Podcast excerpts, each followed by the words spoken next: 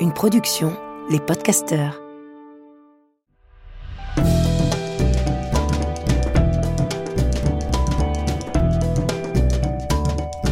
Histoire de mode. Histoire de mode. Histoire de mode. Histoire de mode. Histoire de de. Histoire de mode. De mode. La nuit, les cœurs sont transparents. C'est étrange comme parfois des choses du passé ressurgissent. Comme des objets se feraient un chemin à travers les décombres du temps pour retrouver la lumière. C'était il y a quelques semaines.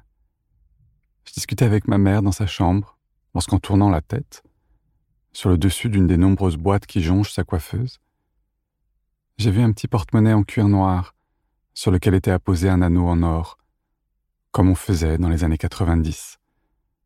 Ça m'a fait sourire.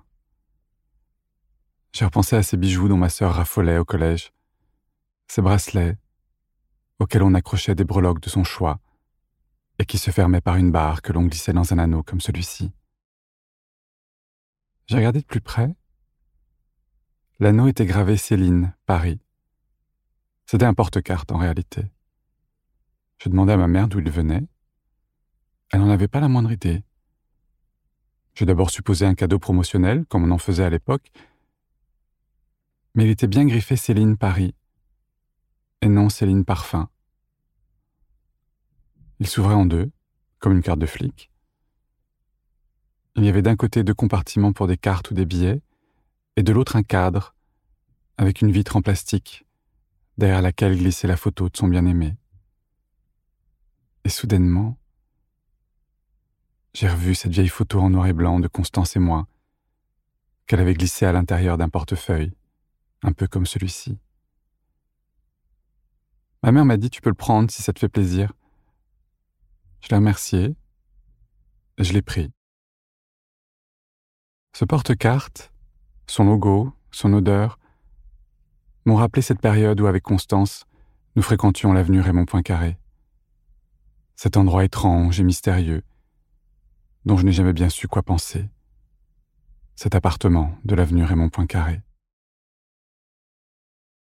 Et j'ai revu le hall d'entrée de cet immeuble si élégant, le tapis épais qui étouffait nos pas, le vieil ascenseur aux boiseries, puis le majordome qui ouvrait la porte, quelle que soit l'heure, et que l'on surprenait parfois, somnolent sur sa chaise, contre l'épais rideau de velours qui cachait la porte d'entrée.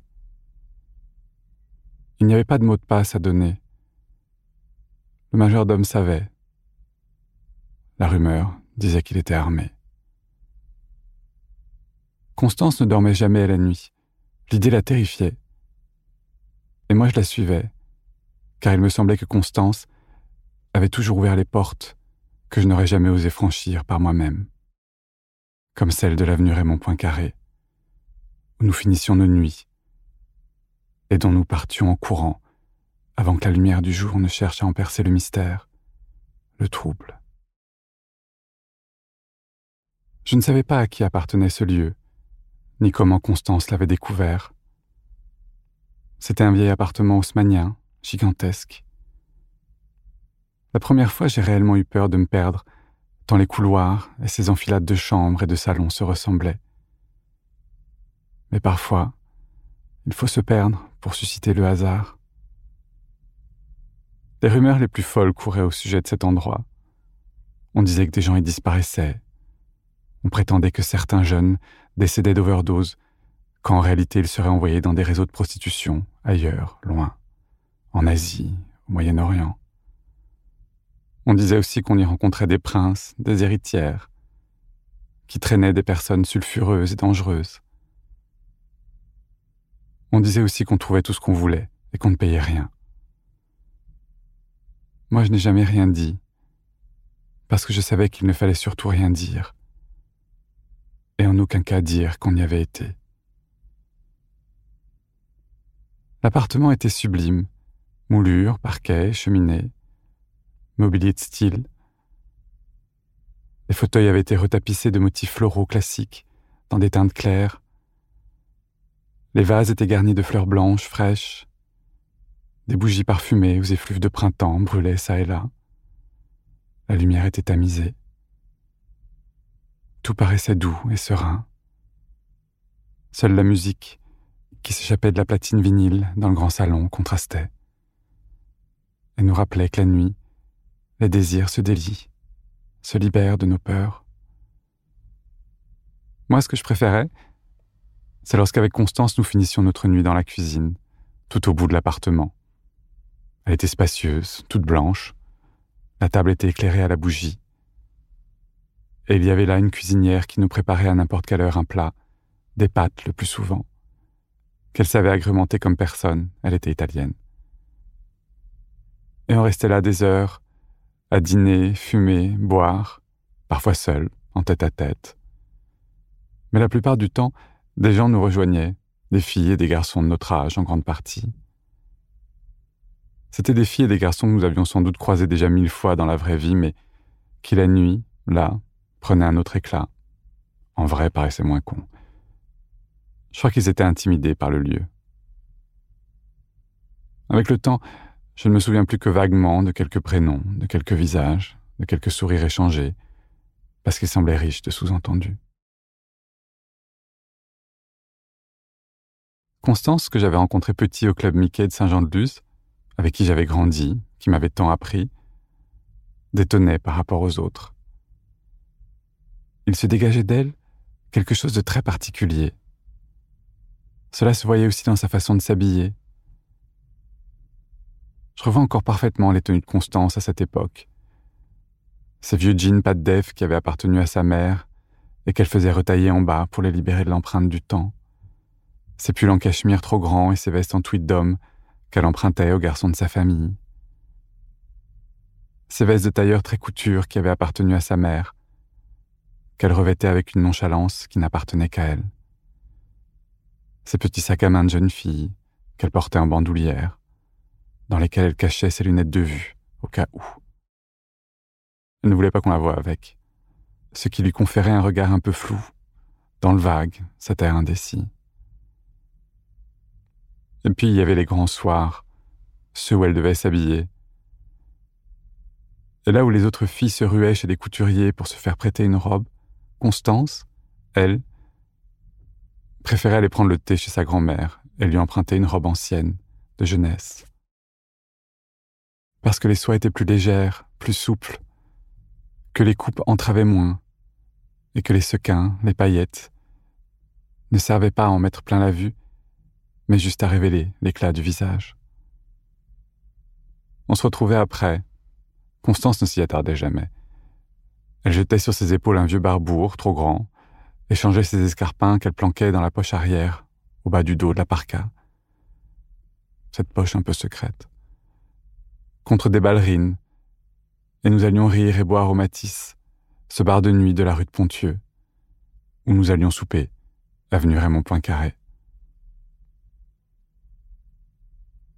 En m'interrogeant sur ce porte-carte et en revoyant ces images défiler sous mes yeux, j'ai réalisé que Constance possédait un certain nombre d'articles griffés Céline. Il y avait ce foulard en soie qu'elle avait toujours avec elle au fond de son sac, qui lui servait à tout va et qu'elle nouait partout en fonction de ses besoins. Il y avait aussi un grand manteau camel dans lequel elle se drapait l'hiver, ces pulls en cachemire sublimes qu'elle ne quittait pas. La plupart appartenaient à sa mère. Elle ne lui en voulait pas. Cela la rassurait au contraire, comme si sa fille ainsi était entre de bonnes mains. Céline, à l'époque, était une marque assez chic, une valeur sûre.